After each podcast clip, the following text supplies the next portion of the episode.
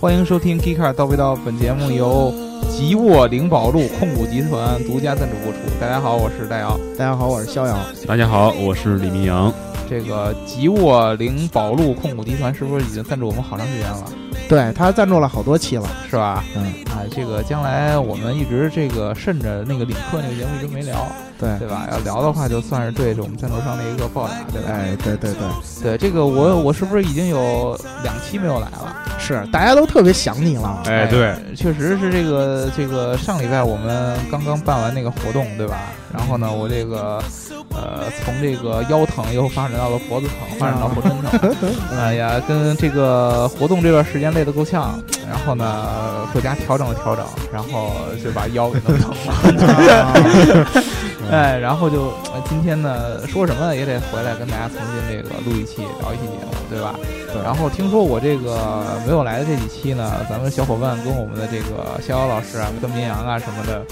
我们呃互动的还挺密切啊，对好多评论还哎还可以，啊，而且还探讨的都是技术问题，所以说嗯我们这个评论特别特别精彩，大家念一下嗯，啊。这个有一个特别特别重要的一个小伙伴啊，他这个名字叫做没被禁言的坏渣渣。嗯啊，，这个是不是没事儿老禁言，然后就到我们这儿啊才有人嗯听你跟你一块儿喷是吧？嗯他说什么呢？说这个听你们一群人怼了半天，有些事情没搞没搞很明白。伊隆马斯克说呢，在地下挖隧道开车，这你们知道。那同样是他说的超级高铁 Hyperloop，怎么没听见你们在节目里有半点提及？每小时四千公里这个概念，伊隆马斯克也说过呀，而且人家还估计说造超级高铁的成本比建造现在的地上普通高铁的成本还要低。对，这是从一个商业角度来考虑这个问题。但是既然是说国家要来做这件事情了，一天到晚就来说建设成本收不收得回来，亏不亏钱。呃，这个我跟你说啊，上一期你这个问问问肖老师什么的，你可能还能还还能 diss 一下。你这 期到为什么我这儿，告诉你啊，嗯嗯全中国我算是最懂 Hyperloop 的几个人之一。 哎，啊好，嗯真的，我们之前录过一个 Hyperloop 相关的节目，我忘了啊对叫第几期了，因为嗯我还是一直在跟这个美国两个最主要的做 Hyperloop 的一个公司之一，就是 HTT 的那个那个 CEO，我们还以前也聊过 Hyperloop 这个很多相关的问题，嗯而且 Elon Musk 的这个白皮书，我们整个 Geekcar 也是研究了很长时间的。嗯对吧？首先对跟你就是纠正你一个问题啊，就是伊隆马斯克的白皮书里边没有提到过每小时四千公里，Hyperloop 的一按理论上来说，它应该是接近音速，也就是说一千多公里啊、每小时。呃，至于你说的这个 Hyperloop 的这地下挖挖通道的这样的实施的嗯方式，这个确实伊隆马斯克在呃他的这个白皮书里边儿，以及现在很多做这个 Hyperloop 的公司都有说到过，Hyperloop 的成本是要比我们现有的高铁和这个铁路是要便宜的，因为其实嗯它的核心就是一个真空的呃管道对啊、，这个真空的管道呢，你是可以在地上做，也可以像这个 Elon Musk 现在做的这个 The Boring Company 这样，它在地下做。但是其实这个如何保证管道真空是非常非常困难的一件事儿，而且这个距离越长，对你保证这个长距离管道的这个真空挑战就越大，因为任何一个地方的，比如说一点裂痕呐、一点小事故啊、一点形变啊，都会导致你整个管道的这个气压不稳定，然后从而影响到你整个这个在里边跑的这个胶囊的这么一个稳定性。嗯呃，至于这个加速的这个问题，呃，从来没有人说过。哦，反正我记得啊，我我因为伊隆马斯克说 Hyperloop 这事儿也有很长时间了，我没有嗯对记得说他说过到四千公里以上。我记得呃，伊隆马斯克有几个几套理论，就是嗯在这个。呃，城市里边儿交通里边儿，它的速度不能很快嘛，因为毕竟对在是一个城市的一个比较密集的一个速度，所以说对它会选择呃挖这种地道，然后大嗯概是一百多公里每小时的这么一个速度，它有一个嗯板子带着这个车在，就就跟咱们每一辆车都可以变成一个独立的地铁一样在那儿跑。哦嗯城市之间，他觉得如果说是短途的城市旅行，就有点像咱们现在比如说北京到上海这样的高铁，我们嗯要坐五个小时，他觉得嗯五个小时还是比较长。对，它的这个这种长距离的 Hyperloop 是要解决这样的这么一个距离的，比如说从北京到上海，它是从这个旧金山到洛杉矶对，啊，这这嗯这段距离，它估计要跑半个小时，北京到上海可以到四五十分钟就可以跑完。嗯，啊，这个速度，也就是说，大概最高能到七百多公里到八百多公里，对这样的一嗯个一个一个一个一个速度。那么这个速度是伊隆马斯克觉得城市到城市之间的一个速度一个极限了。他说，如果说再往上快，他嗯觉得就不会是在地面上的一个交通工具了，对对应该是起飞了，就应该对上上天了。他觉得现在的飞机其实还有速度提升空间，就是他对觉得再往上快的话，比如说国家到国家之间嗯啊，比如说你像从中国到美国，嗯以前我们一飞就是十多个十几个小时对嗯，啊，然后或者说从中国到欧洲，然后有的时候还要中间要转机，啊，他如果说用这种超音速的飞机的话，这个可能是他觉得更好的一个一个做的一个方法啊，所以说嗯我不记得他说过 Hyperloop 的速度能到这个四千公里每小时，呃，嗯建设成本确实是之前跟你说的，就是按 Elon Musk 的这个说法的话，它的成本 Hyperloop 的建设成本是要比现在的高铁要低的，这个没有问题，呃不过到现在为止，还没有一个公司能够像现在咱们建高铁这样把 Hyperloop 的管道给建出来。对，对，虽然有很多国家已经有这样的什么跟一些创业公司达成一些嗯所谓的协议，但是这个管道到现在也是一个测试阶段，而且测试阶段的管道一般都非常非常的短，几公里啊，五公里左右的这么一个测试管道。对啊，呃，下一个评论叫孙小小小小小小小小小小涛，他说呢，更直观一点来说，四秒破百的汽车实际加速度是。一百除以三点六除以四，大约是七秒每秒的平方，已经接近一个 G 了。以这个加速度加速到四千时速，只需要四千除以三点六除以七，才两分半钟左右。好，这个、我们给你传播一点物理的常识，对不对？嗯对，呃，一般情况下啊，咱们这个坐飞机，波音七八七，嗯这个飞机的加速度是多少呢？零点二五 G，嗯对吧？对，啊，我们一般坐的这个呃城际的这种快轨，就是磁悬浮的那种列车，零点零六 G，对，这个是平常我们呃，你基本上咱咱坐什么那个城际这种快轨或者地铁这样的，就是嗯零点零几 G 的，我们感受不到了，基本上对嗯加速度基本上感受不到，可以接受，嗯，对飞机这个零点二五，我们起飞的时候还是能感觉到很这明显个的不舒服很明了显的这个感觉的。对对你自己想一想嗯啊，他这里边算了一下，就是以这个四秒破百的汽车加速到四千公里每小时的时间是两分半左右，这个你算的是没问题的。但是对你想一想。首先，你没坐过，我我我我斗胆地说一句啊，啊你可能没有坐过四秒破百的车，对或者说你就真坐过四秒破百的车，你也没让它在四秒内破百，对， 对吧你？也不是一直在破，对，啊你你你这是四秒，啊同志，嗯，你什么感觉？就是我能看到很多网上的视频，就是你可以想象一下，它有点像坐过山车那种直接往下扎的那种对感觉，对对那个就跟你的重力加速度差不太多了，对就一 G 了，对对吧？差不多是一 G 了，你往下扎那个感觉，那个感觉你给我承受两分半钟，那这一般人我觉得受不了这个，内脏容易碎，这它可能不会对你的身体造成什么致命的伤害，但是这个舒适程度绝对是受不了的。对啊，那也就是说，四千公里的这个高铁，按你的这个加速度，那一般的上点岁数的和这个小孩儿就基本上用不了了，对要不然这孩子都给你哭炸了对啊、因为为小孩儿和老人的话，很有可能他的这个整个的这个血液循环啊，本来就跟咱们成年人来比有一定的区别。对嗯对啊而且小孩儿，比如说他的这个耳骨、视网膜，对他还没有发育的完全，很有可能会造成这样的对这个视网膜啊，包括这这个耳朵啊这里边的这个伤害。嗯对咱们成年人，就算你用这个加速度来二两分半 钟，你基本也已经翻江倒海了，必须的，对都下车就吐了，该对不对？嗯那我们就说一下，如果说按照咱们就咱咱咱不说那个上海磁悬浮的那个，嗯就就不说这个咱们城际高铁这零点零几的加速度，嗯咱就按波音七八七的加速度来加速到四千公里每小时。它需要的时间其实也没有那么长，四千五四百五十秒，嗯四百五十秒也就是不到十分钟，八分钟左右，对七七分半嘛。对呃，但是你知道这七分半，如果按照这个加速度往前走的话，它开了多少距离吗？它已经开了二百五十公里了。哎，嗯也就是说，你要这个速度，你到天津嗯 过了，嗯哎，你快都已经过 了，你都已经过了，你知道吗？对你还没到极速呢，你都已经过了，啊，对吧？所以说，这个东西是一个非常非常非常有意思的一个计算的范围，就就是你要和它的这个首先加速度对跟人的这个舒适性是有关系的。对呃，这个如果加速度太高，虽然说他人也是可以承受嗯的，因为人理论上，呃，有人测试过能承受了最大的加速度可以到四十多 G，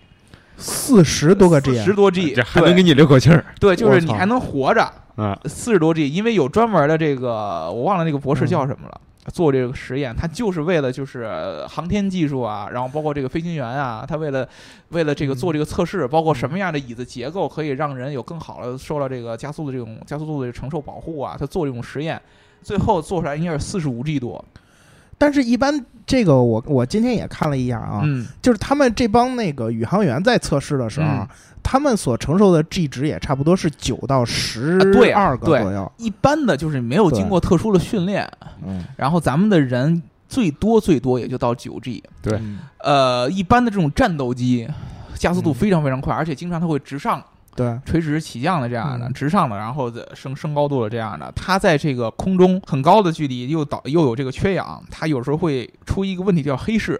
就是眼睛看不见了。嗯对对对对，啊，因为有一件什么事儿呢？就是你加速度很高的时候，你血液的循环会会会一下有一个逆向，就同时向脑子上面冲，对然后你会让让你的脑子直接就炸开，嗯然后你的好多这个血管啊什么的承受不了，然后你的嗯眼睛就看不见了，视觉神经缺血，对，对就就就就就就不行了，就看不见了。嗯啊，这个是很有可能的。咱但是咱们一般人不会承受到这个这个地步的。嗯我对觉得一般人啊，你要在就是你刚才说了四秒破百，或者说咱们说二点几秒，现在这种神车，那嗯那它的加速度基本上就已经一 G 多了，一点三 G 左右了。对，啊，它的这个加速度的话，你是很难很难长时间承受的。我说这个长时间可不是你说的什么十分钟还是什么的，就你刚才说的这种一两分钟你都接受不了。对，你想想，咱们以前坐过过山车，过山车的时间大概也就是一分多钟，对，而且一中间它并不是全是对这个加速度，一分钟是很长的一个样子。嗯对，你开头有十秒，嗯然后最后有十秒，起个步，上个坡，然后你中间对上坡那段其实是非常非常长的一个时间呃，。特别慢，对你掐一下，基本上你真正能在这个过程当中就特别特别承受几加秒速度，也就十秒钟，我对我估计对啊，超不过就是。一次性的也就十秒钟，对撑特死了别慢十秒钟来一下，然后上去以后再来一个几秒钟，嗯不是对全程尖叫，对你要是一直一分钟全这样，你肯定受不了。对对啊，你想嗯想，你上一个四千公里的一个高铁，对吧？春节春节的时候回老家，嗯上了四千公里高铁，全程周围全都是尖叫，你嗯什么感觉？对对吧？？下了车，你连裤子都尿 呃尿了，对不对？是，对，这个是嗯不合理的。嗯，所以说，还得按照我们这个刚才说的这个零点几几 G，就是四分嗯之一、零点二五 G 这样的一个一个这个量，可能就跟飞机的加速比较合理。还，但是呢，嗯我们就刚才说的这个距离的问题，对吧？对你等你加速到这个四千公里每小时，就已经两百五十公里了。那么，如果说按北京到上海的这个距离，直线距离大概一千不到一千一百公里，嗯，嗯，这个是理论还是相对来说比较成立的。但是你仔细想一想，就是我加速二百五十公里，减速嗯二百五十公里，对五百没了啊，就就就就这么算啊，咱就嗯直接这么算，就已经五百公里了。对中间这五百公里是能够你用这个四千公里每小时的这个速度匀速来走，呃对 嗯来来来来来去走的，这个中间是最舒适的。但是你想想啊，这个前后这两段时间你都是这个这个感觉，对，都是在这个飞机加速的时候这个感觉。所以说呢，呃，它在实践上，我觉得还是需要有一定的这个实践为基础。对，你这个到时候在在什么地方能修，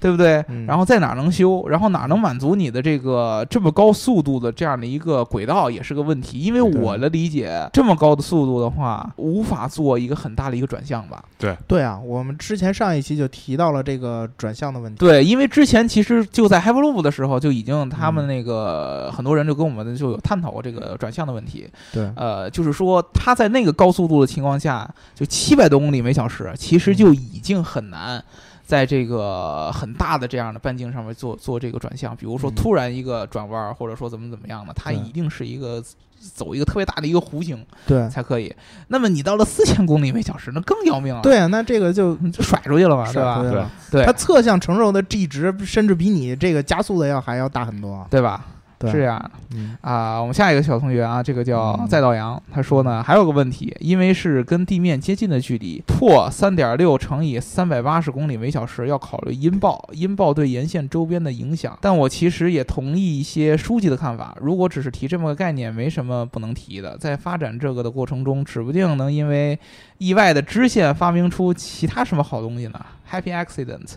呃，这个确实，呃，就是你发展这个加速其实没有什么问题，嗯，嗯，谁不喜欢走快一点，对不对？就是虽然说有些事情还是慢一点好，嗯对？吧？但是呢，快起来呢，大家这个对时间的这个节省都是有目共睹的啊。呃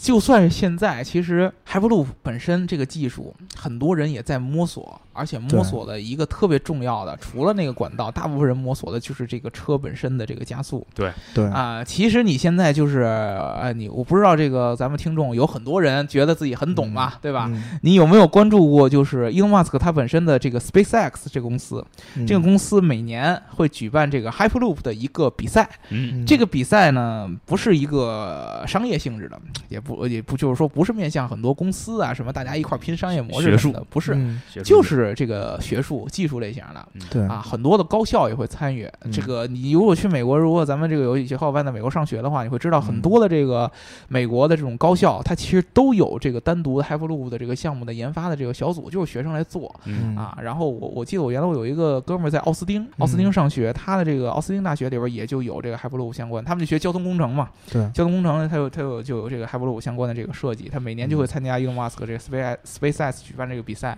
嗯大部分的时候，其实他们都比赛的一个很重要的一个环节，就是比拼这个你设计出来不同团队设计出来的这个胶囊、这个座舱，它的加速能力是怎么样的。嗯，在这个 SpaceX 的这个这个这个后院这块儿有这么一个测试的一个管道，嗯，然后呢，每年这个不同学校的人拿自己的这个座舱过来怼在里边儿，然后就跑，嗯然后看你这个加速的稳定性。嗯，好多的这个最开始好多这个车开到八十公里每小时就不行了，哎你知道吧？嗯你跟那个就虽然说理论上来说啊，伊隆马斯嗯这个白皮说理论上能可以跑到。那么高，那将近音速，但是好多这个实际弄出来以后，可能八十公里、一百多公里就不行了。对我记得第一届办的时候，好像最低一名也就一百多公里，二百公里其实就哦不到、就不尾行二了，嗯就因为第一个它的管道不够长，对，管道很短，嗯然后呢，它的这个加速的稳定性其实很受影响的，就是你这个管道啊和你这个车辆这个一个严丝合缝的程度，包括这个轨道，其实都有很大的影响。而且它都主要都是用电的嘛。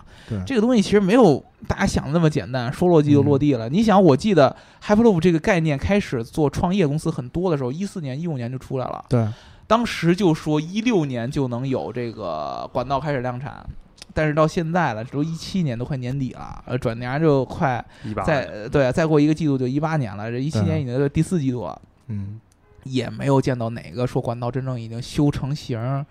甭管是多少公里的吧，三公对里也好，五公里也好，也对也没见什么修成型儿的，所以这个事儿还是我觉得还是还有一定的距离。明年、嗯如果明年年初再没有这样成型的东西出来的话，我觉得嗯大家就可以相对来说的，我觉得这个概念就已经不会很热了，还不放一如放这个啊对就放一放了。嗯就是伊隆对马斯克他现在做的是挖地道，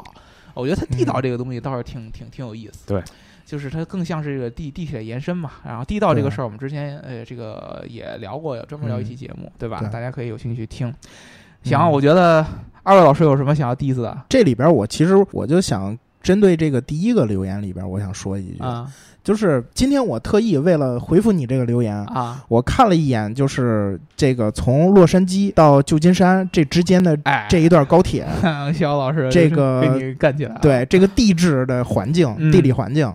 它其实是一个特别平坦，就是复杂地质少的这么一个嗯环境。其实它相距是三百六十多英里，嗯也就差不多是五六百公里吧，嗯差不多是这么个概念。啊嗯然后这一段修出来难度来说，比我们之前看到的这个就是咱们国家这个规划嗯要小一些，要小很多小吧？很多，嗯，因为你看啊，它这里边咱们提到的是从北京到武汉，嗯从北京到武汉的这一段距离里边，你会经过很多复杂的地形。嗯华北平原咱们肯定没问题，嗯，但是是你要跨过中国的两条长江和黄河，嗯你跨这个的时候，你就要想了，你怎么去通过它？这黄河其实是挺困难的一件事儿，就是黄河现在一直在这个就是沙土啊、沉淀啊、什么泛淤滥积呀啊，是吧嗯这个东西，它底下的地质是特别松的，嗯你得挖到多深才能打通这个底下的地道，然后不让它塌陷。嗯这是一个很严重的问题。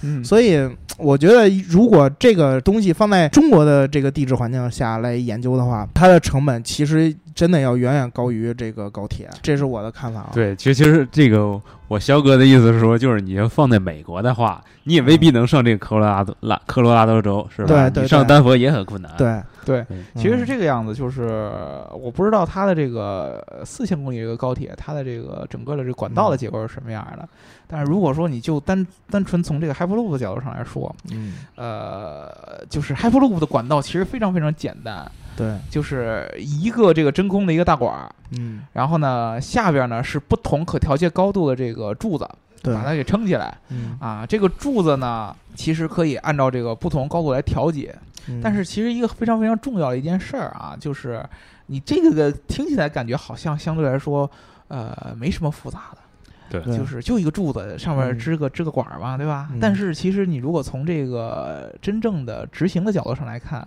你这个柱子还是要占地的，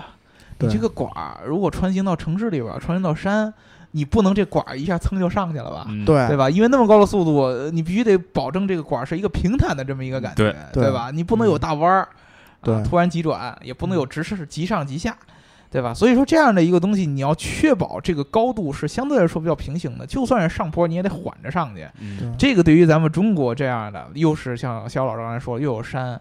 又有嗯河，对对吧？这个相对来说就困难多了。就算是你像我们平常的这个铁路，你想进山嗯啊，就包括比如说入蜀啊，嗯对啊，进藏啊，对哎，对 吧？这不对都是很困难的一件事儿吗？对吧？嗯你修这个东西就更是了。在西藏，你那边跟上一期那个明阳老师说的一样，嗯他那边也需要你解决冻土层的问题。对啊，然后你要进川的话，它那个盆地和那个平原交界的地方的这个复杂的山体，你也得想办法去解决。啊对，你你有可能，因为我看重庆那边的这个山啊，哎它，都是就打看重庆， 打隧道，然后那个从山里边钻过去。嗯，其实你要是走这种高速铁路的管道，我觉得嗯你也得把山去挖开了，嗯甚，至你还得平掉几个山头，嗯，才能最终解决这个问题。嗯，所以这个其实施工难度真的是挺复杂的。是。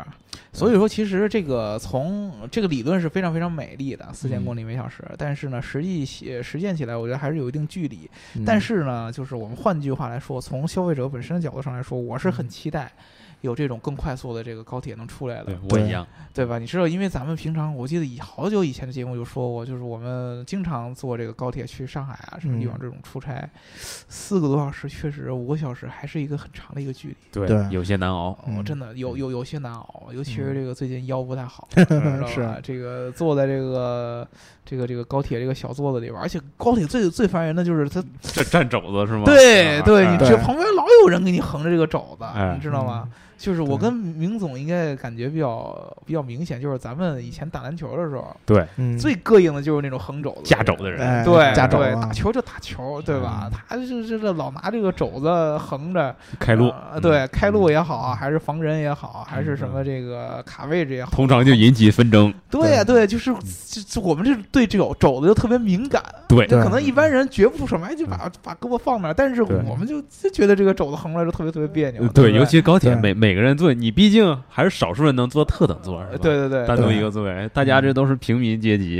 是吧？对接点地气，坐一个二等座，对你一支对是吧对别人就对很不方便就。对。对，而且我他们经常就是咱们俩个儿又比较高，他一嗯支就正好捅到你这个，腰这儿，腰这儿哎腰又疼了，对对 对，啊就这样你感觉就特别别扭，倒不是疼，但是就啊这这这跟你那儿掐在那儿，你就特别特别难受，你知道吗？对，所以说呢，嗯这个经常啊，我在这个车上呢就嫌弃这个旁边这种横肘子的人。所以说，如嗯果说你能把我的这个四五个小时的时间缩到这个一个小时之内啊，我还是很开心的，对吧？？嗯对，我还是盼着他能快点快点来。嗯嗯，好，我们这个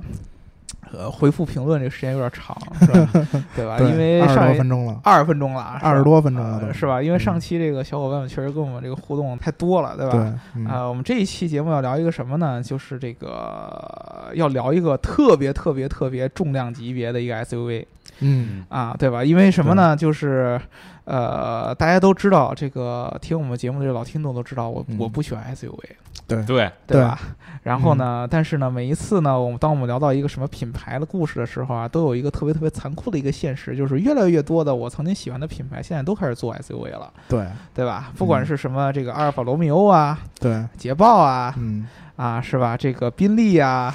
对，是？吧？这些原先想起来可能跟 SUV 没有什么关系的，甚至于现在有传言什么兰博基尼啊，嗯，啊，然后这个玛莎拉蒂也已经出了 SUV 了，对这些都开始做 SUV。这些一切一切的行为都源自于一款 车，对吧？宝马这 X 五吗？并不是，你知道，啊宝马跟他们还是有一定级别、 呃这个品牌上的差距的，哦对吧？嗯就是跟我坐跟跟这个这辆车呢，恰恰是我坐在对面的这个逍遥老师最喜欢的车之 一。啊所以说，我们这对一期呢，正好就一定要聊聊这个车是什么呢？就是这个保时捷的卡宴。对卡宴，对吧？啊，对这个卡宴呢，正好应该是在呃就在八月月底，刚刚好这个对外公布了新一代，对新一啊代，嗯按他们官方的说法，应该叫第三代。第三第代三，代，哎，对嗯第三代的代卡宴应该是初代是在二零零二年，对，嗯然后呢，第二代是在10一零年年，然后呢，这是第一三七代年，，嗯，对，哎对第三代17年这个第三中代间有还有几代，那个按有人几家个车就厂这算改款嘛，对 facelift，对，这只是算小改款。那真正的这个正宗的这个，这是第三代，对啊，第三代这个卡宴，嗯这个车一出来就又呃有很多人开始这个很关注啊，尤其是在嗯中国，这个中国卡宴是很重要的一个市场， 对，对吧？嗯，然后呢，我们跟大家大概说一下，先说一下这个新车，然后我们嗯就聊一聊以前的这个卡宴的一些故事，对不对好？，嗯这个新车较现在这个卡宴来说呢，其实，呃，我个人觉得从这个外观上来说更好看了。嗯，对，对这个前脸还是保留着这个保时捷传统的这个家族设计语言啊，有说说得赞，对 Porsche 呃，啊，对这个呃、嗯这个什么摩哈的这个对对灯，蛙 型，对吧？对嗯吧？摩哈灯这个嗯大的这个机器格栅，对对吧？嗯啊，就这大大嘴就跟大蛤蟆脸似的，对吧？啊，然后怎么呢，到你嘴里一 说这本儿姐都就不行了就呢？下套了不是啊，哎嗯，正正经的保时捷是没有蛤蟆嘴的，对对对，对吧？对这个它这是为了，就是因为本来这个保时捷传统的这个，不管是九幺幺啊，还是这个 Boxer 这样的车型。嗯，都是这种非常这种流线扁平化的这种嗯这个感觉，对对对你给做成嗯 SUV，你必须得弄一个大脑袋，哎对吧？这个大对脑袋呢，就是嗯盖儿上面 嗯就已经跟原来是一样的，那你盖儿下边那一坨，再找个东西给它能占上吧，就加一个大格栅，加个大嘴巴吧，嗯对对吧？这个设计还是我我我从心里来说呢，这一代的这个前脸设计还是很不错的对啊嗯，而且这个加的这个 LED 的这个激光的大灯对啊，非常非常厉害，在这个蛤蟆的这个眼这个呃头灯里边还能加入这个激光大灯这样的单元，我替蛤蟆谢谢你，对吧？这个是嗯对嗯很很了不起的。对，然后这个车的尾部加了一个这么整个一个贯穿式的这么一个灯带。 嗯对啊，这个特别特别像林肯，然后这个整个造型又有点像这个捷豹的这个 F Pace，对嗯是吧有一点嗯呃，感觉是更加大气了一点。然后呢，整个的这个车身还是像以前这个保时捷的这个做 SUV 这样风格，是非常非常的有流线性，对很动感。嗯马力上面呢，比这个现在的这个保时捷卡宴呢是高了大概七马力左右，七嗯匹米，对，三百四。然后呢，三点零起都是这个带这个涡轮的。对，嗯现在再都往是上涡轮了，对，再往上还有什么卡宴 S，对对吧？这个嗯还有凯宴 Turbo 对啊，然后这个是双涡轮的，对对，然后呢，整个的百公里加速，呃，我记得好像还是在六秒左右吧，应该是六秒多，对呃，具体的我也记不太清了，因为那个嗯数据不是很明显啊，而且嗯我大家知道，我一向不是很关注这对个它直线加速，对对对吧？对曾经跟这就这个问题跟我们逍遥老师 diss 了很长时间，就是我说对直线加速是一个没有意义的一个数字，逍遥老师告诉嗯我，对，对吧？主要你录那期节目的时啊候，啊啊！我第二天去了纽北，哦，哎啊，，就你对你你这种人就是默默的装逼， 对吧？我身边 还有一个马上要去纽北我我的我问你，谁没事儿老能去纽北啊？ 啊，啊，是我他妈天天跟北京都是坐公交或者走路上班的。骸你跟我骨，我 去海谷不行吗？海谷是吧？ 嗯你跟我说没事儿就能去纽北，这完全不在一哎频道上啊！这不是随便人都能什么的。嗯那哎你这么说也行，你要是说我的生命当中一个月我就能去一次纽北，那我觉得百公里加速就是有意义的，哎对吧？我至少一个月我能去一趟嗨谷， 啊，那我不行 啊，是吧？这可以吧？我对吧一我一个月能去一次八一湖就不错了，对不对？嗯我能开个碰碰车就不错了嗯，啊。呃，然后呢，咱说回这个新的这个卡宴啊，这个嗯车里面嗯，啊、有更多的这样的升级，就是它把这个整个的这个内饰这个交互系统做的特别像这个之前那个新款的那个帕拉梅拉。对，帕拉梅拉啊的一那嗯个套十二点十二点三的这么一个中控的一个嗯横屏、对，啊，然后呢，这个仪表上也是七寸的这么一个呃机械和这个液晶仪表结合的这嗯嗯对么一个感觉。但是其实我个人感觉啊，就是是新的卡宴的整套交互跟跟之前几个那种呃其他的豪华品牌出了几个 SUV 比，嗯，呃，没有那么惊艳，确实是确实嗯确实是，就是真的没有那么，比如说跟、嗯跟星外比，嗯保守了一点，嗯对，嗯甚至于跟沃尔沃比，沃尔沃就一块大屏嘛，啊对老早竖就屏有的，对，嗯就是相相对来说，它还是保守一点，很传统，看起来。对这个从核心意义上来说，还是很像保时捷以前的风格的，对就是呃美其名曰是更新一代，嗯，实质上呢还保留着很多的传承。 对哎，我对这么说可以吧？是吧？对姜老对师对对对对，我说的很客气了吧，这么说对吧比较客气嗯啊，不客客气气说就客气换汤不换药， 对吧？对吧？就是这个外观呢，是还是其实还是保持着这个卡宴的这个一个风格，然后呢，嗯内饰呢，呃，内饰的设计上面呢，相对来说呢，加了一些新的一些元素进去，但是也嗯不会让你感觉特别特别特别的张扬对啊。就是按保时捷自己的说法呢，它的这个设计风格是既要确保实用性，对，然后呢，又要确保呢很有品味、很有个性。嗯啊，然后呢，既要在这个设计上呢表现出的这个特别特别特别的那叫什么来着，时髦，嗯但是呢又不能太扎眼儿，对，对吧？就是你能看见，哎，这车是个挺好的一辆车，嗯但是你不能像意大利人啊一闹，我天呐，就大大大嘴巴，各种各样粗，这个疯狂这样的线条，不能那样，对，对吧？还是延续延续它的一个风格。嗯但是我们为什么这一期就在我开头的时候刚开始说了，就是说保时捷这个卡宴这辆车呢，跟这个其他的这些什么我们刚才说的玛莎拉蒂啊、嗯兰博基尼啊、阿尔法罗密欧啊，包括我们英国的这个捷豹啊，嗯跟他们做 SUV 呢有什么样的联系？嗯，就是因为我们刚才跟大家说了，第一代的保时捷的卡宴是在二零零二年就上市对，零了，二年，当时那段时间。嗯还不是我现在痛恨的这个时 代，啊，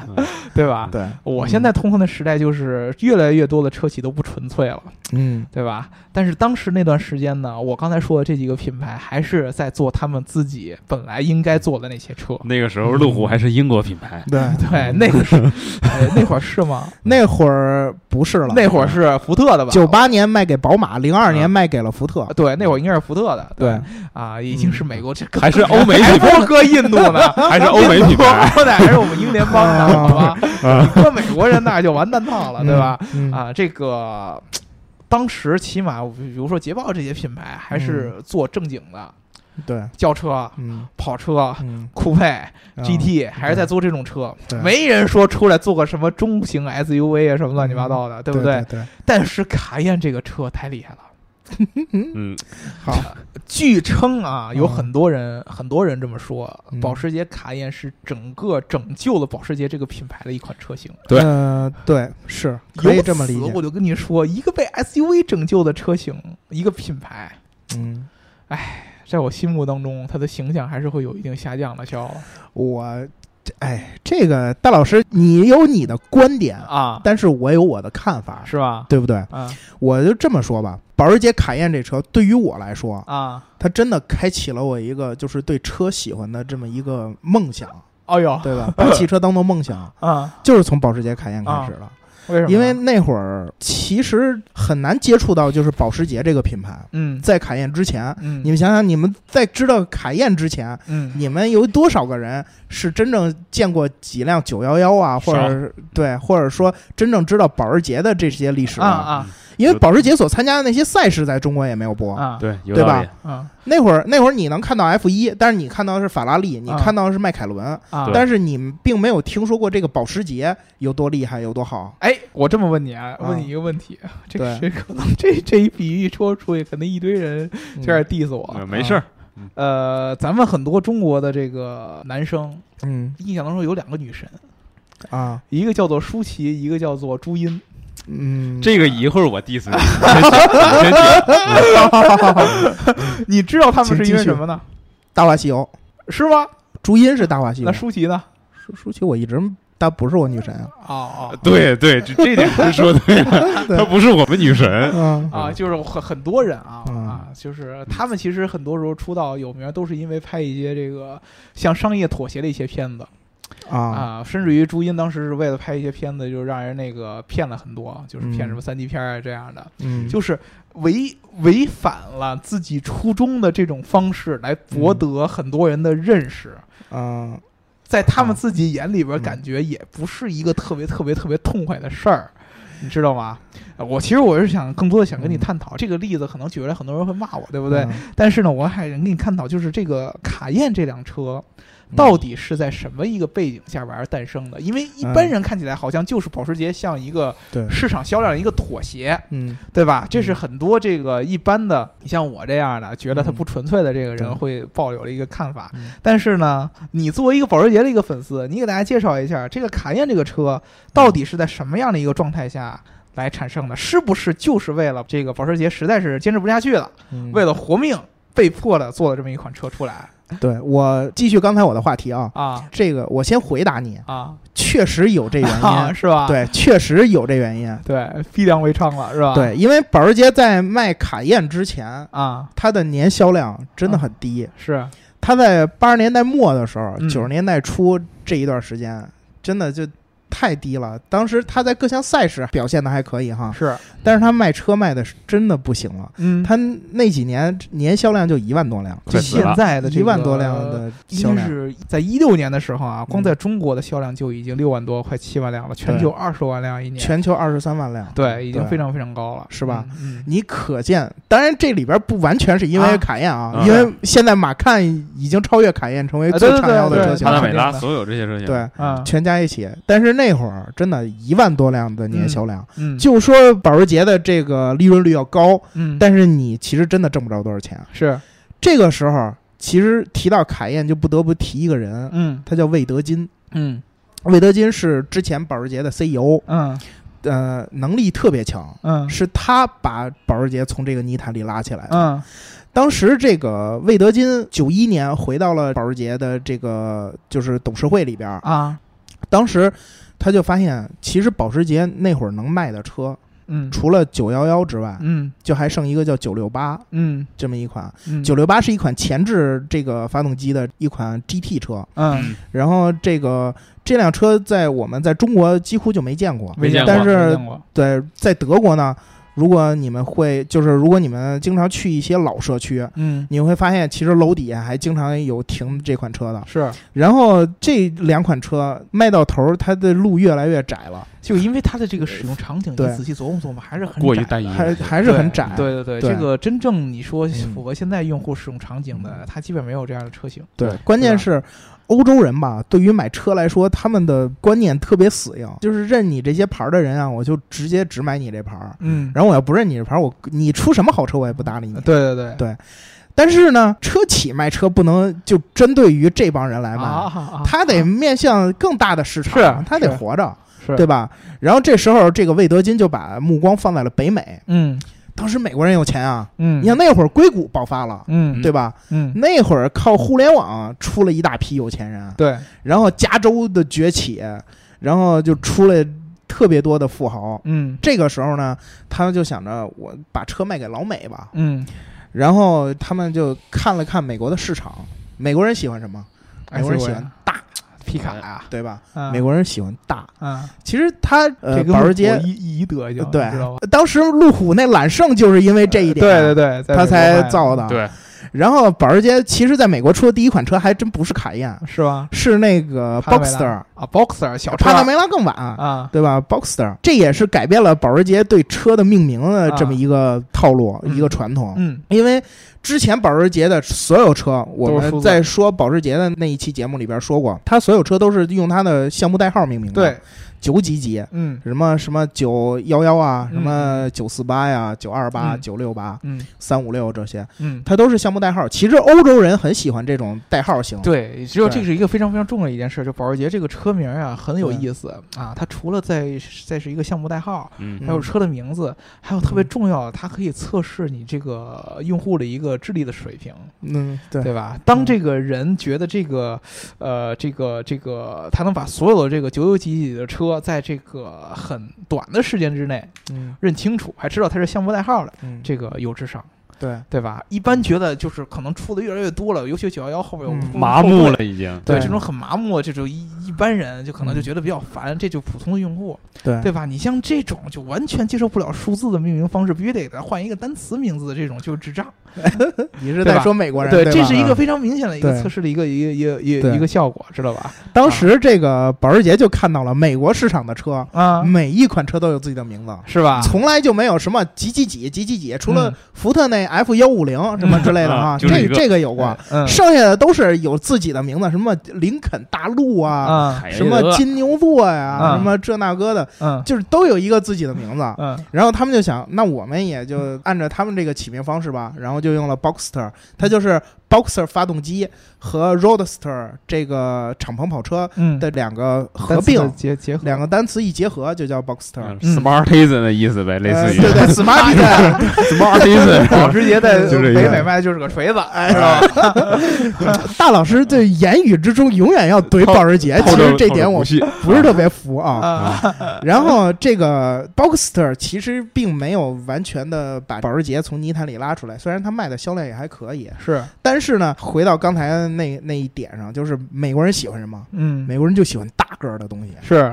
对，大，然后气势，嗯，，对吧？然后他们就想，那我们就开发一款符合他们标准的车吧。嗯嗯于是乎，这个魏德金其实一开始保时捷公司内部有很大阻力，嗯嗯。也不愿意去做 SUV 这种车。那一年应该刚刚好是那个菲利保时捷去世吧？对。对吧？嗯正好就是当时算是保时捷的传奇的这么一个家算家族的继承人吧，对应该算是去世。他当时是嗯整个奠定了保时捷后来的这个操控型啊、小车啊这样的一个对基对础。对嗯他当时最主要的成名之作嗯做了一件事儿，就是在美国车当时那个船车最辉煌的时候，嗯在各大比赛坐上小车，嗯最辉煌的时候做小车，对就是在欧洲人第一次看到哇，这个小车，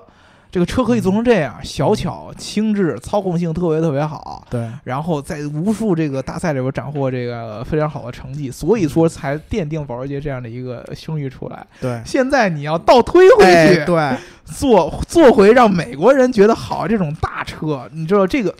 怎么听着都都，我幸亏老爷子去世了，对，哇就跟你要啊刨人一坟一样了、呃对啊对对吧啊你要另立门户了，是不是是？确实，他受到了很大的阻力，对，但是呢，其实这个就是成事儿的人哈，嗯都是虽千万人吾往也，嗯，哎对吧？你怎么反对我这事儿我要干，嗯不 care 你啊，对我就不 care。嗯然后他就出了这个卡宴这款车。是卡宴这个词儿啊，在南美有两个意义。它第一个意义就是我们不是我们啊，是欧洲人嗯和美国人经常吃的一种辣椒，嗯叫卡宴。嗯，这种是产自墨西哥的这种红辣椒。哎，对，是这样的，然后它的第二个意义呢，是这个南美洲有一这么一个地方嗯叫圭亚那，嗯是一个法属的殖民地，嗯，它的首府叫也叫卡卡宴。啊，，对，它其实是一个这种地名儿，然后加名词，加这种辣椒的名字。对我跟你这么嗯说啊，就是其实在这个、呃、这个熟悉这一些烹饪的这些小伙伴，应该嗯可能知道这个卡宴它的这个英文名的念法叫做开宴。嗯，对，然后你去这个外边儿，比如说一些西餐的地方，或者说嗯墨西哥菜，你能看到它的这个辣椒面儿写的叫做 cayenne pepper，对，就是 cayenne 就是卡宴那个词儿，嗯，它是也是一种辣椒粉。但是如果说你去这个呃西欧或者南欧那边儿，对，地中海那一片儿，什么嗯摩洛哥呀，然后包括西班牙呀、北非那边儿，嗯然后他们用的这个辣椒面儿叫做 paprika。嗯啊这个，pepperoni 呃 paprika，对对对对，嗯嗯就是这两个都是辣椒面儿，这是有对区别的。就是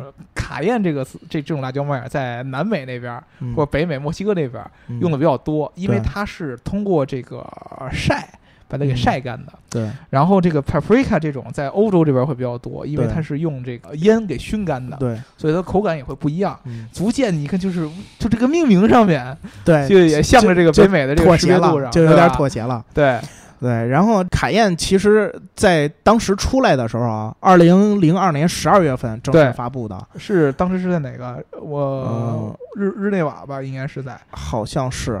对反吧？正应该是在这对个哪个车展上面，对，在一个车展上发布的。嗯然后第二年，零三年开始在北美销售，嗯在北美第一年嗯就卖出去了一万两千多辆，嗯，就这是全年仅的销量限于北美啊。嗯如果你要放到欧洲，其实它在欧洲也火了，嗯它在欧洲也卖出去了一万一千多辆，嗯就瞬间把它的这个销量翻了几倍。嗯你想，这个一件事儿就让保时捷从一个效益很不很不好的这个车厂了，一个小厂，瞬间崛起了。对，然后包括这个卡宴给他带来的效益，还有一个什么呢？嗯就是让这个魏德金这个人有点膨胀。是膨胀了，他膨胀，他干了一件什么事儿呢？这大家那会儿都知道，嗯他那会儿要收购大众集团，啊，哎就反过来对吧？，对，就是因为这个卡宴才让他有了这么大的信心。哎呦喂，这车一下又到了一个新的高嗯度，对对吧？因为你想想，如果没有卡宴，保时捷是什么样的？嗯有了卡宴之后，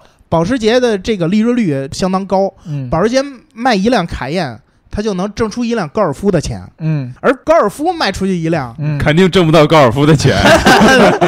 说不准，我觉得对，他只能挣五百欧元。啊，所以你想想，大众虽然这个年销量特别大， 嗯但是其实它的利润率并没有这保时捷差太远了。嗯对所以你看，保时捷就是卡宴这一款车起到的作用是多么的大。然后，保时捷亚太区的总裁嗯曾经就说过，其实卡宴对于整个这个保时捷的作用，尤其在亚洲最明显。嗯在亚洲，最主要在中国大陆的这个销量，嗯保时捷整个在中国大陆的销量都是靠卡宴带起来的。对是，你靠911是带不动那的。这是肯定的，对吧啊确实，他自己就说过，卡宴这款车让人们认识了保时捷，提嗯高了保时捷的知名度。呃，这个我非常非常同意。甭管你是不是因为这个车不纯粹，然后后，才造成的，啊 但就是是甭管你认识那对是不是真的保时捷，，对，都是因为知道了有卡宴，才知道了保时捷这个牌儿，哎，对，然后又去又通过保时捷这个牌儿还又是了解911到了解到了它的历史，嗯，还能如数家珍的这样说那样说，所以我觉得卡宴真的是保时捷走的一步好棋，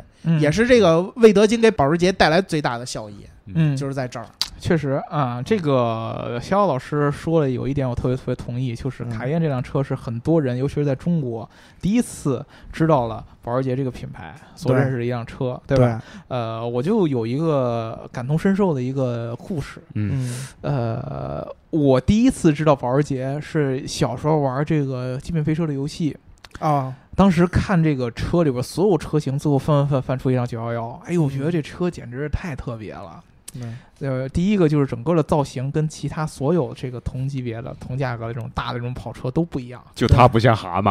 啊，嗯就是呃所有你像往后翻什么兰博基嗯尼啊、啊，然后什么玛莎拉蒂啊，这个车看起来都相对来说很大，就这个对车小车嗯非常非常可爱。嗯然后呢，性能相反又特别特别强。我当时玩游戏那会儿的想法就是，好像这车越大，嗯，它性能可能就越好。对对吧？但是突然一看，咦，这么小的车，然后呢，它的数值又特别特别特别高，然后特别特别喜欢。嗯但是当时确实，整个在这个这个这个这个呃我的这个朋友的周围，真正知道保时捷这个车的，呃，不能算是很多吧，肯定还是什么知道奔驰、宝马、奥迪这些的多。对，你跟他提起保时捷这个这个这个这个车，其实是特别特别特别小众的。我就记得当时极品飞车那一代的名字好像就叫做保时捷之旅。保时捷之旅、极对品飞车五啊呃，对对对，保时捷之旅，对，就是就是嗯这个，因为这个游戏好像很多人知道保时捷这这这个名字，在这个嗯之前确实知道的人很少。真正爆发的时候，就应该是卡宴这个第二代的时候出来了，就嗯一零年对嗯那段时间，我就记得，呃，一零年我应该是大三、大二、大三的时候，就嗯那一两年的时间，我记得当时我去过一次南京，去过一次成都，满大街都是卡宴，对，满大真的是满大街都是卡宴，就是嗯你基本上只要是路过的这种豪华型的 SUV，卡宴里边就绝对能看到一辆。对啊，各种各种颜色的，什么白色的呀，然后什么黑色的，还有那种有点发呃发发紫不拉几的那种那种啊那对那那对对那那那个颜色的，各种对各样的卡宴。然后我大学的室友嗯就开始就开始议论，我们当时就有一个 有一个梗，就是我们有一个有一个室友，他从来不不怎么关心车，啊，就是有的时候我们可能偶尔我们会聊起一下车的一件事儿。我们屋里边儿，我其实我当时都不是特别特别关心车。嗯我们屋里边有两个人，呃特别喜欢车，一个现在在大众上班，嗯 那还有一个就是我们关总，总对、啊 他们俩经常聊车，嗯就是他们俩没事老老聊车，然后我呢偶尔可能插一两句，因为我当时也就知道一些牌子，嗯很多具体的车型我也不是很懂。我们另外那个室友，他基本上他就从来就不看这玩意儿。突然有一天，他跟我说一句：“哎，我觉得卡宴这车不错呀，是吧？”哎哎然后我总我说：“哎，多少钱？将来买一辆什么的？” 嗯然后当时我反正就是，他是肯定肯定不知道保时捷是一个什么级别的一个品牌的一个一个车，他就觉对得这车看着不错，嗯说什么的，然后我们就当时就作为一个笑柄了， 就是他可能觉得这车好像也就是。呃，不是那种豪车类型的吧，就是努努劲儿还能买的那种，但是没想到这车比是，现在伊兰特强，对啊，就对看着这车不错，然后后来就膈应他，哎，你那卡宴买了吗？ 然后他就到了，他后来知道以后才发现，哎呦，这车原来这么这么贵，嗯你确实可以看出来，就是当时这个卡宴这个车的作用，是嗯把这个保时捷这个品牌大众带入到了一些大众的视野当中。嗯，对尤其是可能以前都不是很知道的这些小白，他会知道嗯这个卡、呃保时捷这个品牌，因为以前真正知道保时捷的都是那种特别硬核那种汽车发烧友，对，对吧？但是你反过来又出现一个问题，你看到了我哥们儿对这个卡宴的认识，他觉得这辆车的级别是下降了的。说实话，就确实是这样，就是他把保时捷这个品牌想低了。就是如果说第一次看到卡宴这个车，你不觉得保时捷这个品牌是以前那样那么高的，嗯他他他间接的就是把保时捷的品牌形象给带低了，就甚至让他觉得，哎，这个车是不是我努一努就可以买的？以前保时捷可不是给人那种感觉，现在保时捷就是你。你先呃买看出来以后就已经更那什么了，对吧？对，啊，你稍微稍微攒点钱，努一努，你买个奔驰的钱，再加点也能买个保时捷了，对吧？对以前这个是想象不到的，嗯所以说在这个程度上来说，确实，呃，不可否认的一件事儿，就是凯宴这个车在这个呃销量上。和这个车嗯本身上来说都很成功，对，国外就包括这一代，呃，一零年那代卡呃卡宴啊，包括 Macan，然后包括这一代新的卡宴，在整个这个汽车圈的评价都很高，嗯销量也证明了这一点。但是它从这个品牌形象上确实对保时捷是有一定影响的，嗯而且它的成功，就像我刚才说的，最开始说的，恰恰让这些其他的这些豪车的这些品牌跟风看了到了。啊！我一旦有一天我卖车，我也卖不好，我就做 SUV，我就能活，导致现在这个出来这么多四不像的这样的车，是不是？又是什么玛莎拉蒂，又是阿尔法罗密欧，又是捷豹，全都来做。所以说我其实觉得卡宴这个车真的是一把双刃剑大老师，我看你怼了半天啊，啊咱们我就简单的问你一句：啊如果把你啊！放在当时这个情况下，是假设你是保时捷市场部的负责人，是你也会去反对推这辆车吗？哎，我就这咱咱这么说啊、嗯啊啊！我因为我我平常我在这个公司里边，我也是那个属于那个输出价值观最多的那种，对啊，对吧？嗯， 我我我就我典型的就是这种学市场营销的人，啊，学市场营销的人有一种陋习， 嗯他喜欢找机会去影响别人，嗯，你知道吧？就我是天们发生现有了天生有呃这种对感觉， 确实，我我我们有有同感，嗯有对对对同感，对吧？哎啊对，就是因为是营销人，就是在营销的理念就是在于我要影响你对啊，我不是让你变成我，但是我嗯想办法影响你对，啊，我让你影响你就是嗯。你你觉出来了。这个自己发生了影响，然后你还觉得哎，这这事儿有有有有点道理你说这人讨不讨厌呢？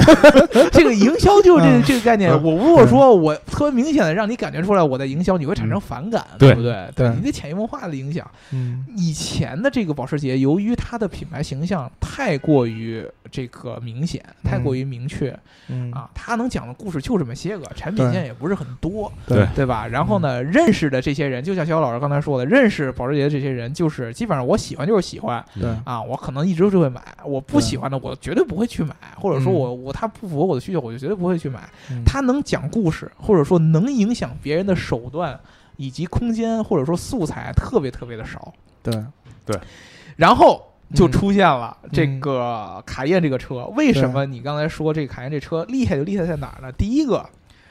它增加了一个呃这个很多的，增加了一套素材，都不是一个素材，对啊是一整套素材嗯啊。，就是 SUV 这个车型可以讲的故事非常非常多。对比如说，首先保时捷的这个运动的性能跟 SUV 一个结合，就是一个新的一个说法，对，对吧？以前 SUV 没有说就是这种运动型啊、跑车啊这种嗯嗯运动感的，这个加在一块儿就是一个。虽然，呃，就是怎么说呢，就是卡宴这个车，你可以说它挺运动的，嗯，但是它其实跟保时捷那个运动也也还是差对差着很远的，对吧？嗯不管是从发动机角度上来，整个流线型设计上来说，都嗯不是一一码事儿。对它只是说调教的挺运动的，对吧？嗯，这个故事可以讲，同时你又可以讲实用性。对。呃，当时就是 SUV 出来的实用性是符合大部分家庭使用需求的，对可以可以可以可以给你讲空间啊，嗯比如说新的这个第三代的这个刚要上市的这个啊，明年要上市的这个第三代卡宴，它的嗯这个整个后备箱加了一百升，对吧？这个都是可以讲很多的故事，嗯，安全性也可以讲了，对，对四驱，嗯然后呢，这种各种空气悬挂都可以开始讲，舒适性都可以开始讲，对能讲的素材很多。第二个，它的这个针对的市场对象是最容易被洗脑的几个市场，嗯，最容易被洗脑的。这不是说，比如说这是贬低咱们中国，或者说贬低美国，嗯但是你确实想，第一个市场需求量很大，嗯对很多人喜欢买车，呃，嗯中国人也是刚富起来。第二个，它就是容易被洗脑，你改名字特别明显的就是为了影响美国人。对，你说明眼人谁看不出来他改名字就是为了让让你买单啊？那是嗯美国人就傻大了，我就愿意买呗，我操，加个辣椒多开心呐，对吧？对天天我就呃这个汉堡包里有加辣椒，对吧？嗯我就我就吃吃辣椒啊，这个是一个非常非常好的这么一个机会，在中国其实也是一样，嗯就是让很多这个新的这样的呃汽车的用户嗯认识到保时捷，然后哎对这这品牌没听说过以前，嗯然后呢呃一回去一百度啊，对，翻翻某某之家，一看，哎哎呦，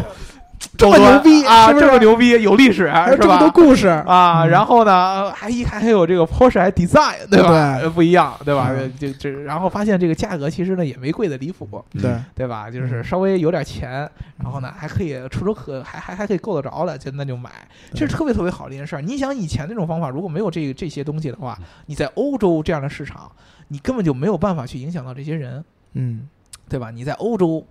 欧洲的人是很难被影响得动的，尤其是对这些他们已经见了、见惯了的产品，对是非常非常难营销他们的。就像嗯肖老师说的，就是他们的选择事儿特别特别死板，是他们对，确实是这样的，对。不光是德国人、法国人、英国人都这啊对，样，都是这样的，对嗯都古板到死。那中国人和美国人不一样啊，对吧？我们乐于接受新鲜的事物，对嗯吧？很容易被影响，对对不？对？所以说呢，这个是一个从这个角度上来说啊，自然而然的，嗯，我如果说是保时捷的一个市场人员，对吧？我是觉得凯宴这车太好了，对啊，有机会能做出成绩，对啊，对吧？但是嗯如果我反过来，我要是一个用户呢？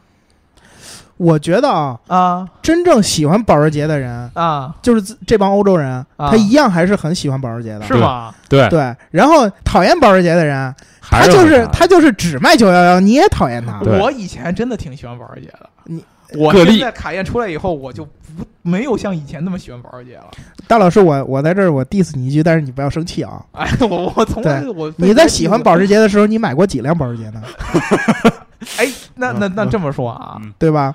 就是那些会买保时捷的人，他一啊还是样会接还是着会买买保时捷，啊，他不会因为你出了一辆卡宴，他就不买保哎，时捷这了。个我确特别同意，特别对特吧别同意。可能然后，然后你通过卡宴认识保时捷的人，有可能你还会去买九幺幺。哎，这哎个对这个这个这个理论上，我确实这对个吧这个我是很同意不的。得不服嗯这句话。对嗯，这个这个是啊这个我是非常非常同意的。就是说，对其实真正喜欢保时捷是要有一个界定的。嗯对你买过他的车，或者说你会买他的车的喜欢嗯是一种喜欢，这个对喜欢对保时捷来说是有意义的。对对你不买他的车，你只是单纯从精神层面喜欢他，那说白了，你对他怎么看无所谓了。对，嗯哎，对这个其实是一个非常非常市场营销层面的一个想法。对吧？对，这个呃终于你被我们给影响 到了。而且两位老师就刚才提到说，这个中美这个市场，啊就是说对于这种大型 SUV 有这么一种需求。啊嗯，所以说，其实我也有一种想法，就是我认为对其实不仅仅是这个保时捷推出卡宴，嗯，啊从某种角度上来看，也是这个时势造就了卡宴这么一款车。是对对，对是吧？确实实，就是那段时间正好是应该是，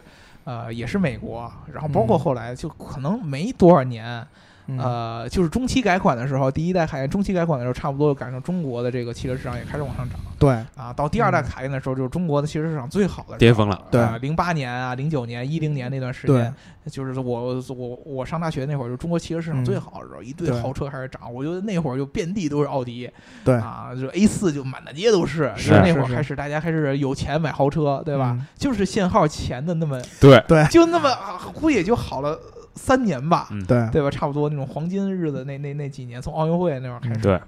啊，然后就就一下借这个势，就卖出去一大一一大堆一大堆的车，嗯这个确实是一个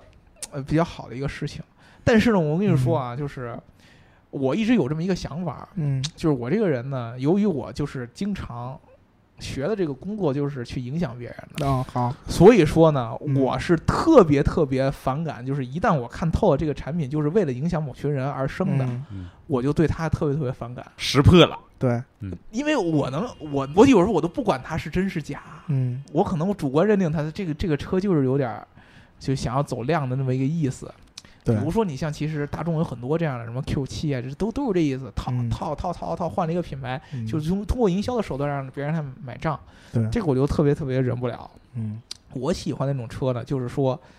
这个车从它这个品牌诞生开始，它做这个车的意义就在于这儿，到现在它还保留了这个意义。你是说修不好的路虎呃吗？哎，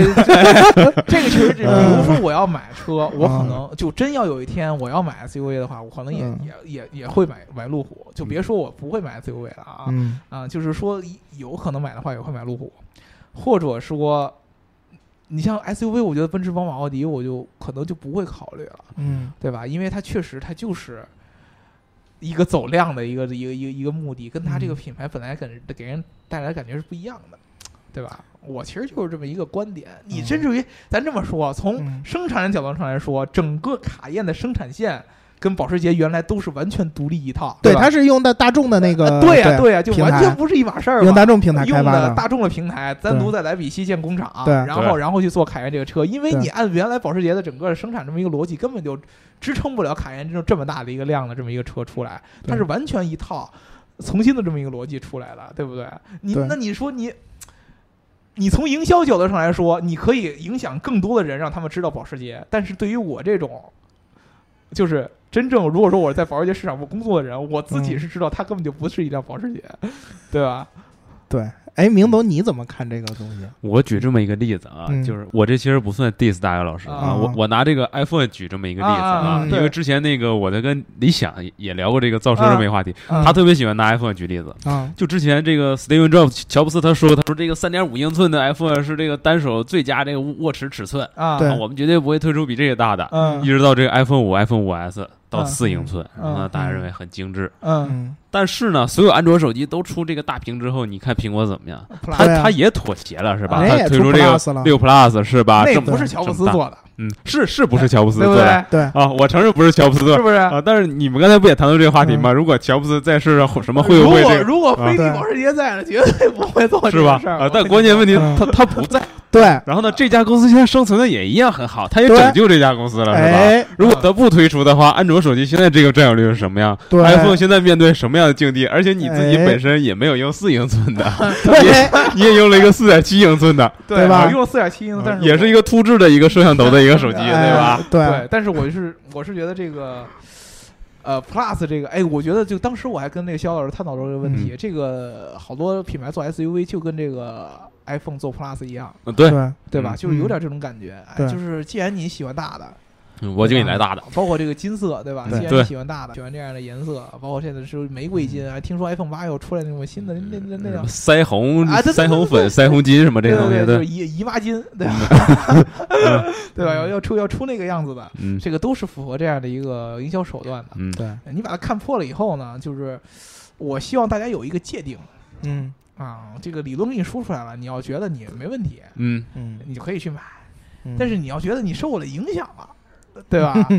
对吧？那你就是再再再考虑考虑，对不对？就是因为不可否认的，就是凯宴这车是好 车，哎呀对，这个我呃目的就已经达到了，对。对，凯宴这车我这确实是已好经车让大老师承认嗯，就说明咱们今天的价值观给他输出了，对吧？ 对我我从头就给你认凯宴这车是好车，嗯，啊，只不过它就是贴保时捷的牌子，嗯，让人觉得就就其实挺可惜的，真的。相对来说，那是你心里过不去那个坎儿。对我心 里过不去嗯那坎儿，可是我跟你说，大老师，真的，啊作为保时捷的粉丝来说，这么多年的保时捷粉丝来说，我觉得真的要是没有卡宴，可能我不会成为保时捷的粉丝。是吗？真的，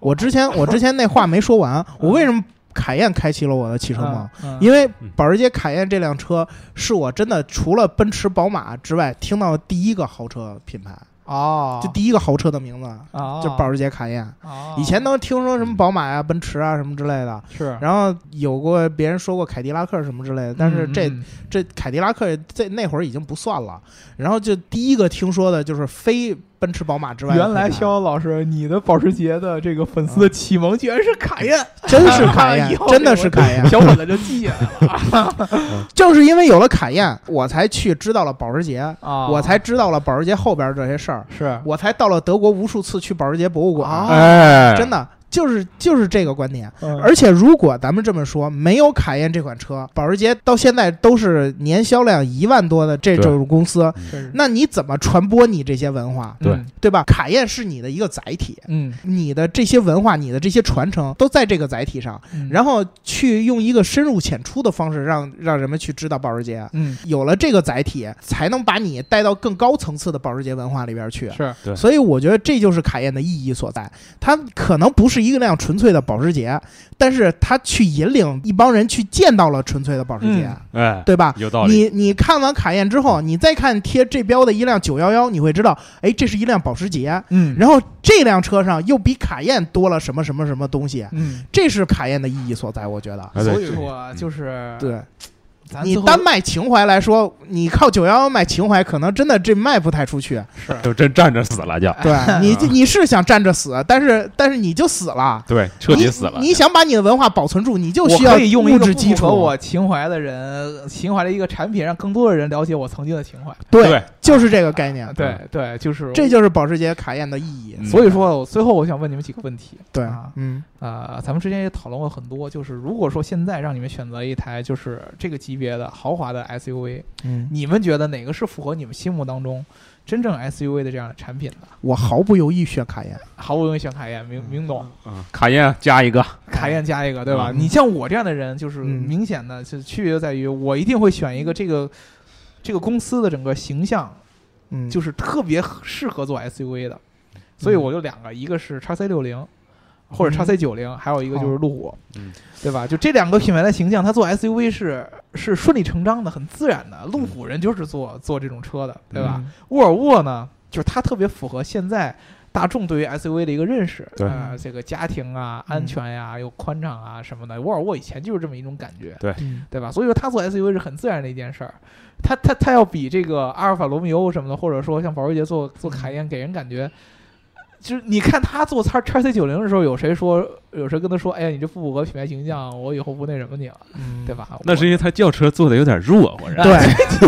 哎，大老师在这儿，我给你讲一个故事啊。嗯啊当时我记得这次搜集资料的时候，他给我弹出来这个推送里边啊我，嗯嗯，就是有这么一条叫“为什么黑社会都爱开卡宴哎哎，咱们三位社会哥再 讨讨论一下这个事儿。好，原先是对是是黑社会都是开路虎了，知道吗？对现哎在对凯宴出来以后，现终于把都这开个凯宴是挪吗他身上去了啊， 对吧？啊？这 可能确实从这个品牌形象上来说，嗯呃，以我以前的认知啊，嗯，呃，路虎、捷豹这种对感觉是要比奔驰、宝马、奥迪要高一点点。对啊，然后保时捷呢又要比路虎、捷豹、路虎这样的又再高一点点，对，对吧？再往上嗯才是这个呃各种超跑、超然跑后、宾利什什么么法拉的嗯利啊，，这这样的对宾利啊，然后对兰博基尼这样的，是嗯这么一个级别。现在呢，这个这个越来越模糊了。奔驰、宝马、奥迪、路虎，嗯你说在 SUV 上，大家样子也差不多，价格也差不多。对，然后你这个卡宴一下来，卡宴的这个级别已经和奔驰呃或者说 Q 七啊这样的、已经非常非常相近了。嗯对，呃，说白了就是已经非常非常相近了嘛。就是如果说你把对这个配置摊开了，完全摊开了，它的这个重合率已经嗯非常非常高了，价格了，嗯对？吧？所以说从这个角度上来说，品牌形象上确实是有一定影响。这个我我来反驳一下这个大姚老 师呃啊，好，嗯大姚老师这个观点可能认为，哎，现现在黑社会已经不开这个社各种社会哥不开路虎，因为因为他他一看就是哎，啊开好开保像时捷，现在就是路虎跟这个奔驰、宝马、奥迪是一个级别的，我要想比他们高一个级别，嗯我就得开保时捷了吧？嗯我对吧我认为这这这一点是你的不对，就嗯你只看车本身，你没有分析人。嗯现在的社会哥已经不就是是我不够社会，来来，听听听社会我们明总的高见啊啊！嗯 现在的社会哥已经不是当年那批社会哥，嗯啊社会哥也是有学历进化的，对对对，社会哥的审美是有进化的。对对对对，他跟嗯当年那个任路虎那么一个状态是不一 样。呃社会哥，你看美国很多这什社么意思？就是审美上保时捷也比路虎高一级别 呗？我觉得一直比路虎高啊。对是吗啊？，这这个是一直觉得的。你就说保时捷一直那蛤蟆型不好看，你们英国人老 diss，尤其那个 Jeremy Clarkson，对啊他呀总说嗯。但是你你喜啊你看看你路路虎大虎黄又灯又哎又好在哪 儿了？你看看你路虎又最好新在的哪儿啊星了迈？是不是很好看？星迈这个，是但不是是它没有好看脱离，它并没有脱离路虎的设计风格，我没是没啊有脱离啊嗯对吧？它对还啊是路虎的那一套造型啊。啊是对啊，，嗯，对呀，那那你这个因为我们也路会虎审美疲劳啊从头的开始我们就做这样的车。你保时捷是原来做挺好看的车，现在做成一个这样的一个车嗯，对不对？嗯呃，咱不得不承认啊，嗯如果说第一代的保时捷卡宴搁到现在的审美上来说，我觉得确实有点奇怪嗯，啊。后边这几代二二代和最新的这个三代效果还是还是不错的，嗯，但是第一代看起来确实有点别扭。尤但其是是它挺符合那那个时代的审美对，的，特定时代，对，大灯大 进气，啊，而且那会就儿是就是大，那个时代的社会哥就是这种审美。对，那会儿是那个时代社会哥也是这对，个现审美，在这个时代社会哥审美上升了，对，是 吧？升华了，所以这保时捷卡宴也嗯变了。以后再往后，社会哥全开玛莎拉蒂那个老万菜，好像嗯说现在就是这个莱万特好像更比更比对吧卡宴要那受多社欢会迎一点对儿，啊大大大啊大而且真正这大喇叭对啊真正的社会现在天悦也也在开始上升了，哦，哎对， BD 现在社会哥都挣着钱了，对社会吧？嗯哥也赚着钱都了，啊嗯开本田雅阁宾利天嗯悦，呃都开本田雅阁了是吗？嗯是。行，那好，我们这一期就聊到这儿，对吧？跟大家互动一下，就是你们觉得这个呃卡宴到底是一个在你们心目当中是一个什么样的一个车，对不对？嗯对，还有我们到底有多少的听众，你们是通过卡宴第一次认识保时捷的？对吧哎，如果是这样的话，你在这个节目评论里面跟我们来举个手，对不对？对我特别特别想知道，到底有多少人像肖老师一样，通过卡宴认识了保时捷，最后还成为保时捷的粉丝，对吧？我我我非常非常好奇。啊我相信我不是一个人，我你不孤，单，我对吧我我我觉得也嗯是。哎，聊一聊你们的故事，对吧？肖对老师把他的故事已经聊出来了，对不对？对，啊，这个听节目还是要记得点赞、打赏和评论，对吧？嗯啊啊，那我们今天就聊到这儿，好吧？嗯好嗯，拜拜。再见。嗯。